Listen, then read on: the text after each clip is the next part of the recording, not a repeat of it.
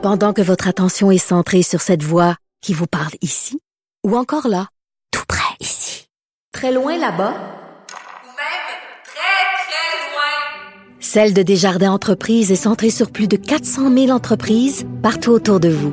Depuis plus de 120 ans, nos équipes dédiées accompagnent les entrepreneurs d'ici à chaque étape pour qu'ils puissent rester centrés sur ce qui compte, la croissance de leur entreprise. Dave Noël est au bout du fil. Bonjour Dave. Bonjour Antoine. Historien et journaliste à la recherche au devoir, il vient nous faire euh, tous les lundis sa chronique euh, Les chiffres de l'histoire, que j'ai récemment eu envie de rebaptiser Que s'est-il passé Dave?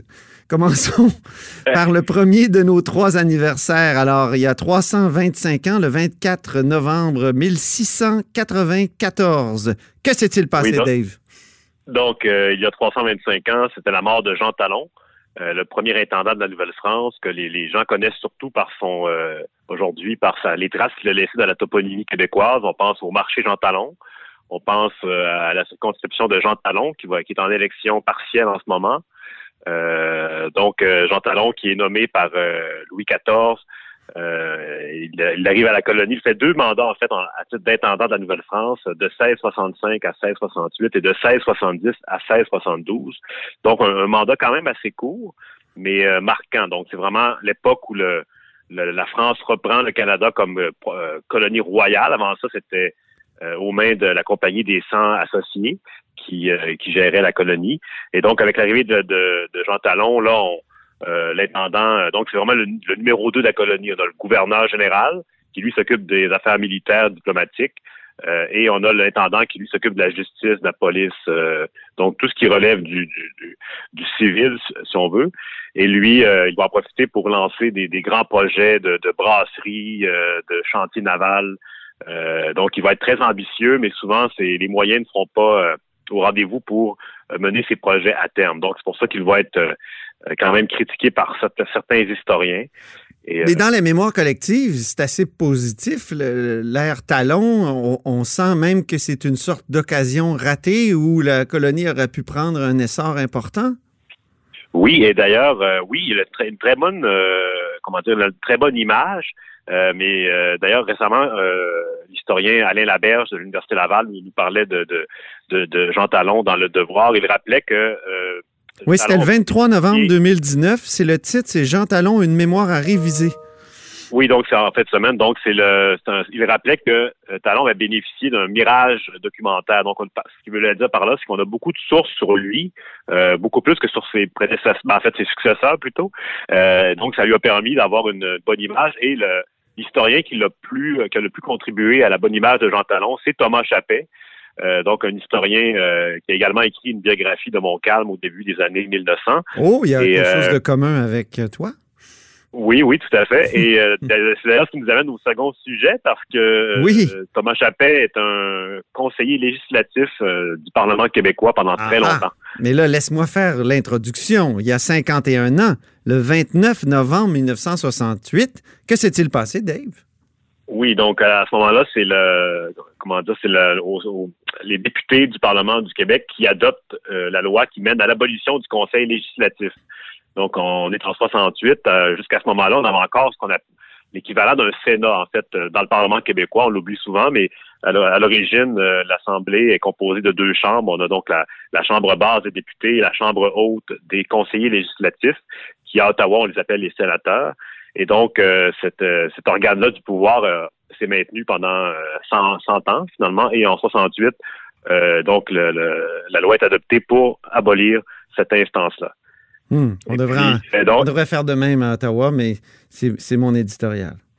Et parmi eux, dans le fond, c'est pour ça que je, je- je parlais tout à l'heure de Thomas Chappet. Donc, lui, il a été là de 1892 à 1946. Oui. Donc, il a été là pendant 54 ans. Et euh, il avait des temps libres, c'est ce qui lui a permis d'écrire beaucoup de, de- des ouvrages marquants euh, d'histoire. Et lui, à son décès en 46, euh, Maurice Duplessis va ses funérailles dans sa région du bas du fleuve. Et donc, c'est un personnage assez marquant. Intéressant. Troisième sujet maintenant. Je vais y aller tout de suite avec une publicité électorale qui nous indique et annonce le troisième sujet. On l'écoute. La réforme de la santé, et je suis le premier à l'admettre, ça a été dur, mais il fallait le faire, et nous l'avons fait. Dans la vraie vie, il n'y a pas de solution miracle. Aujourd'hui, nous avons redonné des bases solides à un système de santé qui respecte les valeurs du Québec. Gouverner, ça demande souvent du courage. Mais j'ai confiance en nous, Québécois et Québécois. Je sais que dans la santé comme ailleurs, ensemble, nous savons construire. Qu'est-ce qu'on vient d'entendre, euh, Dave? Oui, donc c'est une. euh, À part, le, à part le saxophone. Ouais, qui est très présent. C'est une publicité électorale du Parti québécois pour la campagne électorale de, de 1998. Donc, il y a 21 ans, c'était la, la victoire du Parti québécois de Lucien Bouchard.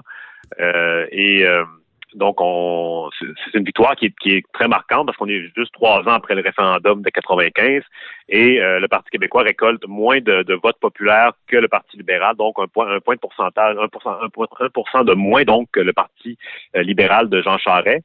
Et, Qu'est-ce qui a euh, permis à Jean Charest de se maintenir comme chef du Parti libéral? Parce qu'il avait gagné, comme il disait, le vote populaire.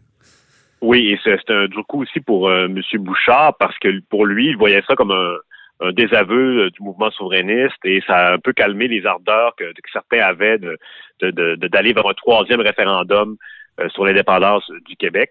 Et c'est aussi un moment marquant parce que c'est l'entrée au, euh, euh, au Salon Bleu de François Legault, qui avait été nommé ministre sans être député juste avant les, les élections. Ah oui, c'est vrai. ben avec, oui.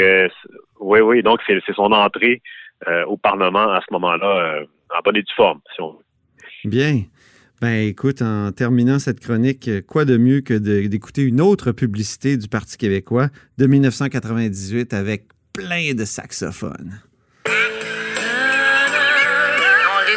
À arriver, ça valait pas la peine que je travaille. Ça nous coûtait 220 dollars par semaine pour les deux enfants en garderie, 11 000 dollars par année. C'est beaucoup d'argent. Et maintenant, ben avec le, programme de Pauline Marois, 5 dollars par jour, ça me laisse beaucoup plus de lousse euh, dans mon argent, dans mon budget, pour réussir à faire d'autres choses, puis avoir un troisième enfant, avoir une qualité de vie, quoi. C'est le genre de politique dont on a besoin. Oui, j'ai confiance à l'avenir. Et voilà, Dave, un dernier mot sur ces super électorales. Oui, donc euh, on, on écoute ça depuis une semaine, nous deux, et euh, ça, ça fait un bon verre d'oreille. Euh, Ça colle, hein? C'est c'est une bonne musique d'ascenseur. Merci beaucoup, Dave. Puis on se reparle la semaine prochaine pour un autre Que s'est-il passé, Dave? Ou les chiffres de l'histoire. Lequel, laquelle préfères-tu? Quel titre? ah, moi, je, suis plus un classique, je dirais le titre d'origine. Mais, Ok. mais c'est libre à toi. On peut alterner, ça me va très bien. Merci beaucoup. Merci, Dave Noël, donc journaliste recherchiste euh, au devoir.